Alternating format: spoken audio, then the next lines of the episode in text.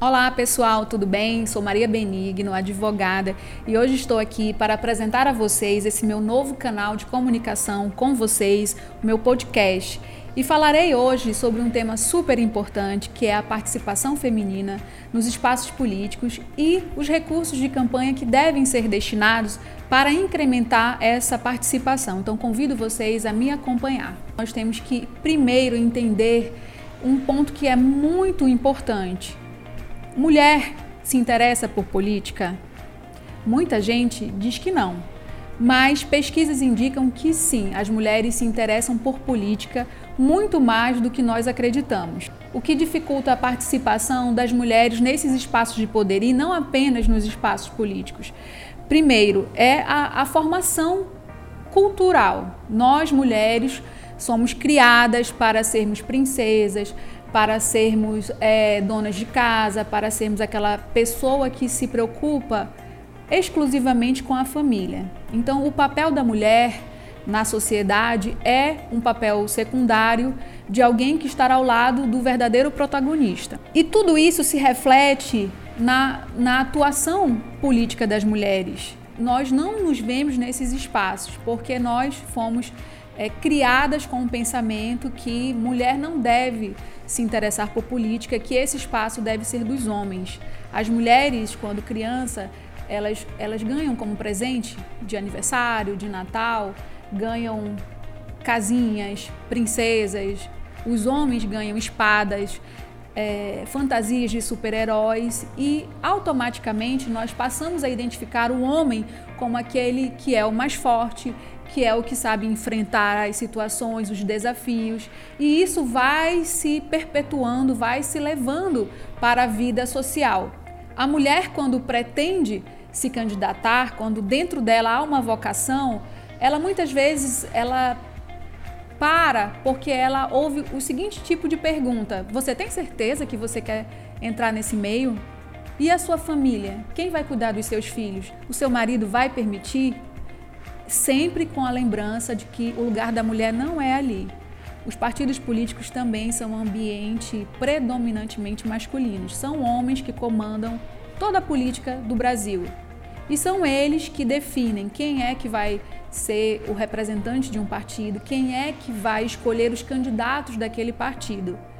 E é exatamente por esse motivo que várias ações foram adotadas para incrementar, para permitir que mais mulheres passem a ter condição de disputar competitivamente. Então, veio uma lei para determinar que os partidos políticos reservem no mínimo 30% de candidaturas femininas.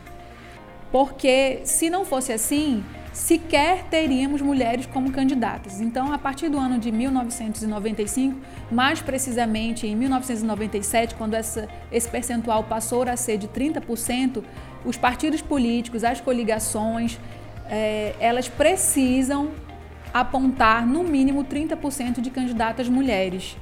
Mas ainda assim, com essa cota de candidaturas, ainda assim, nós víamos uma pouca participação feminina. E foi então que uma outra ação foi é, pensada e foi determinada pelos tribunais superiores. Foi a reserva de fundo partidário e fundo de campanha para fomentar, para garantir que as mulheres tenham efetivamente uma candidatura competitiva. Então, muitas vezes, é, logo que esse tipo de, de medida começou a ser adotado nas eleições, pensava-se que um candidato homem seria o titular da chapa e escolheria uma mulher para ser a vice. E os recursos que essa vice teria direito poderiam ser utilizados para o homem. Em outras eleições passadas, nós nos deparamos com, com situações como, por exemplo, candidaturas fictícias, mulheres sendo utilizadas para completar a cota de candidatas né, de 30%, e depois mulheres sendo utilizadas para receber fundo financeiro e aplicar em campanhas masculinas. Isso, felizmente, é, foi um, um fenômeno que foi muito fiscalizado e hoje já é algo que é muito pouco, muito reduzido. Na última eleição, o número de candidatas fictícias e que também tenham recebido recursos para repassar para homens diminuiu consideravelmente. E de acordo com os dados mais recentes, inclusive os que foram divulgados pelo Tribunal Superior Eleitoral, 948 desses municípios não terão uma única mulher sequer representando a população local nesse próximo mandato de 2021 a 2024, o que é muito grave. As mulheres são aquelas que mais pensam as políticas públicas básicas.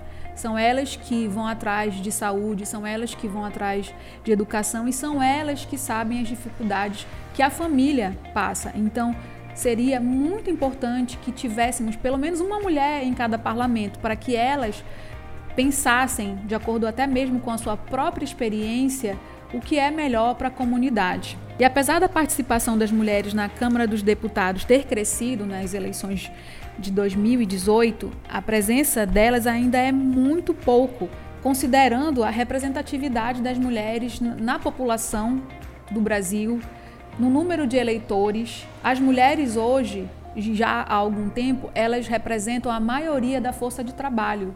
Elas também são a maioria dos chefes de família.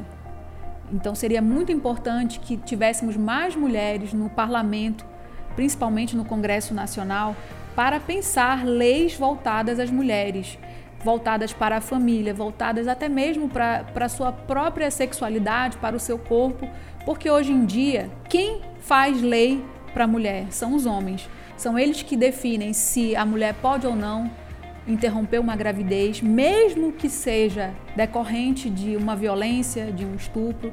São eles é que determinam, os homens é que definem as leis que vão afetar a vida da mulher. Então é muito importante que nós tenhamos essa consciência e que saibamos o nosso papel na sociedade e que devemos procurar ter uma atuação maior nós somos a maioria e temos condições. Hoje existe um conjunto de medidas que estão aí para fomentar, para incrementar, para garantir a participação feminina. Então eu convido você que está me ouvindo, você que me acompanha nas redes sociais, que se interesse pela política, se interesse pela vida da, da sua comunidade e procure saber. São as mulheres que estão mais atuando nas ações básicas da sociedade. Essas mulheres que deveriam ser procuradas pelos partidos políticos terem uma formação política, terem um acompanhamento para que elas, utilizando a sua experiência, utilizando a sua vontade, a sua atuação, para que elas possam estar nesses espaços de poder representando a mulher e pensando políticas públicas que melhorem a vida de todos. Então, gente, é isso por hoje. Espero que vocês tenham gostado. Conto com vocês no próximo episódio e até lá!